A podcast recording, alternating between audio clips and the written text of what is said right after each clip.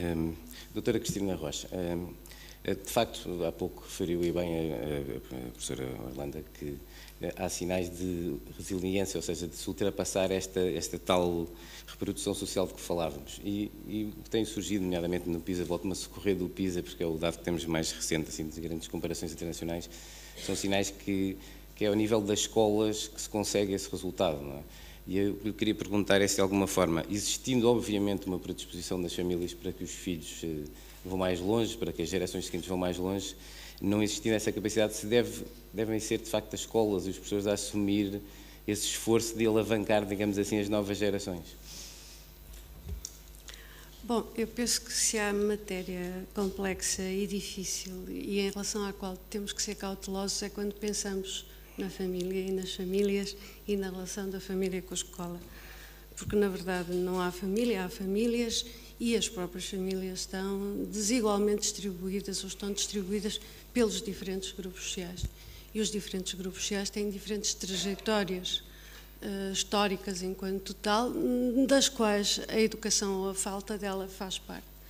E, portanto, quando falamos em heranças, de facto, elas aplicam-se claramente ao campo da educação e ao campo do ideário, da subjetividade e da história familiar.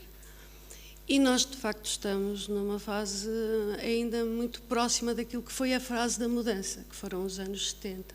E ainda assim, dos 70 e gradual. Portanto, nós crescemos durante quase todo o século XX com quatro anos de escolaridade obrigatória, três anos para as mulheres. E, portanto, ainda que a escola avance e ainda que a obrigatoriedade da escola e a sua extensão seja uma alavanca, de facto, e seja uma intromissão do Estado na vida das famílias, porque não é uma questão de opção das famílias mandar os filhos à escola, de facto, a escola, desse ponto de vista, é um forte propulsor, propulsor da, da, do aumento das qualificações e de uma relação mais durável com a escola. Mas é esta alavanca, esta forte alavanca que o Estado que tem aqui na retaguarda das famílias, ela de facto é desigualmente, as famílias vão desigualmente conseguindo manter-se à tona. Há um sociólogo hum, suíço que nos anos 90, talvez 80, escreveu um livro muito interessante com outra colega suíça e a tradução do livro em Portugal é entre pais e professores, um diálogo impossível? É ponto de interrogação.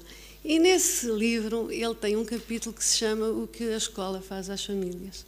E, no seu entender, a escola uh, exige 14 tipos de trabalho às famílias. Eu penso logo nos 14 trabalhos de Hércules.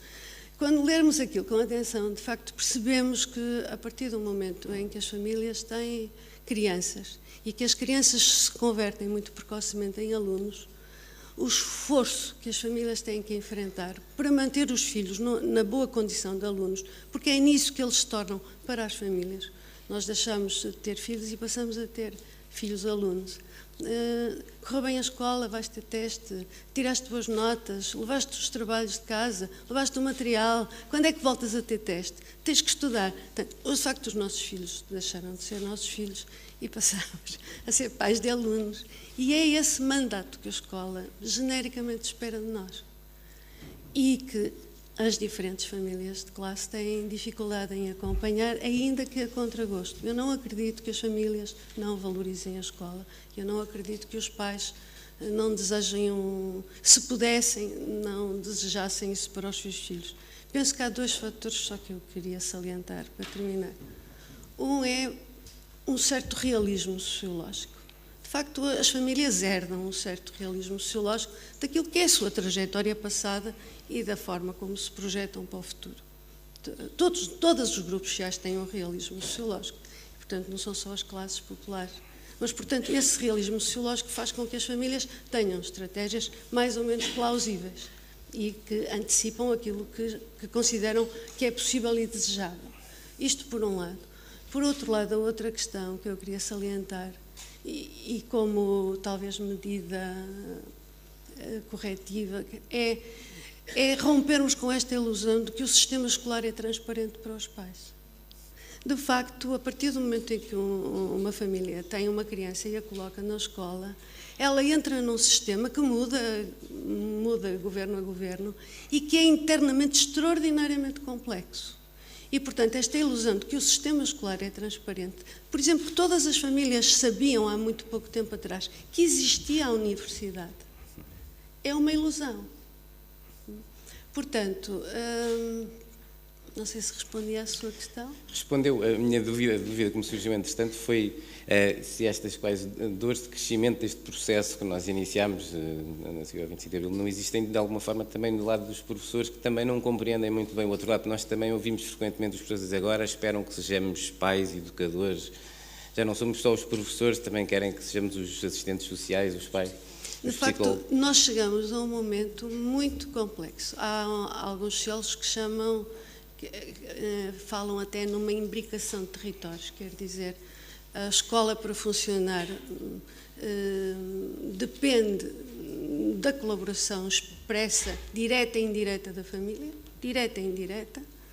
A, a família, por seu lado, eh, tem mais ou menos poder de controle direto e indireto sobre a escola. E há famílias para quem o sucesso escolar dos filhos é um, um objetivo a alcançar a qualquer preço e, portanto, tem a capacidade de mobilizar controles diretos e indiretos ativos. Há outras famílias que, que não o conseguem fazer, de facto. Os tais 14 trabalhos de Hércules são, são, de facto, demasiados. E, portanto, estas famílias precisam de ajuda e precisam, desde logo, de, de uma ajuda em que não sejam estigmatizadas precisam de uma ajuda em que o sistema escolar se torne transparente para elas, que aprendam elas e os filhos a ler o sistema escolar, a perceber como é a progressão. E já agora, se me permitem, eh, parece-me que quando falamos aqui em qualificações, mercado de trabalho, conhecimento, eu penso que nós estamos também a dar, as políticas educativas estão a dar aos portugueses um sinal que, do meu ponto de vista, é absolutamente nefasto e que eu diria que, que, que tem milénios de, de, de, história, que é esta noção de que para pensar não é necessário trabalhar e que aqueles que não conseguem avançar no conhecimento devem ir trabalhar o mais precocemente possível. Então não sei finalmente o que é que queremos desta sociedade de conhecimento, se é que as pessoas vão rapidamente para o mercado de trabalho sem saberem pensar e sem terem o tal gosto e apetência pelo conhecimento que falava a vice-reitora, e se queremos pessoas que chegam à universidade e que de facto não fazem a noção nenhuma do que é a vida real e que nunca experimentaram a relação do trabalho. Isso eu acho que é uma decisão que nós vamos ter que tomar como sociedade. A professora, a professora fazia uh, referência à questão das famílias precisarem de ajuda. Uh, e, e, sobretudo estas famílias que não, não compreendem a linguagem da escola. Uh, e eu lembrei-me do, do projeto das novas oportunidades e que não surgiram muitas conclusões depois do término da, deste, deste projeto, mas uma das que surgiu foi precisamente uh, as pessoas que fizeram as novas oportunidades sentiram-se Uh, sentiram-se bem e sentiram que podiam responder às, às, necessidades dos filhos. Portanto, alguma coisa positiva houve uh, em planos destes, que são planos de formação para, para, adultos. Até que ponto é que estes planos fazem falta e podem, de alguma maneira, contribuir para, para uma melhor educação? Calhar poderia dizer alguma coisa. Sim, esse, esse foi um dos, eh, dos dados, eh, pelo menos que vários trabalhos salientaram, que foi esse sentimento de eh, maior capacidade de apoiar os seus filhos e até de compreender o percurso dos seus filhos em termos de, enfim, dos seus, dos seus percursos escolares, da parte de adultos que passaram pelo processo enfim, de criado pela, pela iniciativa uh, Novas Oportunidades. Um, eh, nós temos um colega que uh, costuma dizer que em Portugal a questão da educação de adultos, a única política que, que, a que obedece é uma política demográfica. Isto é vamos esperando que a situação se resolva pela demografia. e, de facto, é provavelmente um dos campos, é um dos setores educativos que eh, é claro que ele diz isto a brincar, não é? Mas eh, é um dos, dos campos. Eh, Até porque onde... cada vez se vive mais, portanto não é uma aposta muito segura, não é? Exatamente. Exato. Exatamente. E portanto é claramente um dos campos onde mais oscilação política tem, tem havido, onde menos constância em termos de investimento tem, tem havido, enfim, com exceção do, do, programa Novas Oportunidades, eh, que de facto foi, foi, um investimento muito grande, quer do ponto de vista financeiro, quer do ponto de vista da, da instalação de, de, de estruturas no, no território, uh, mas eu creio que sim, que o campo da, da, educação de adultos, quando eu há bocado falava da promoção de uma cultura de educação permanente, estava a pensar também muito uh, particularmente naquilo que é a necessidade de desenvolver, de desenvolver aqui um trabalho de educação eh, de adultos e de promoção do acesso e da fruição da cultura por parte dos adultos, que claramente me parece eh, um passo imprescindível para isto que a professora Cristina Rocha salientava, que é também ter famílias capazes de mais facilmente acompanharem e lerem os percursos escolares dos seus, dos seus filhos. Não é?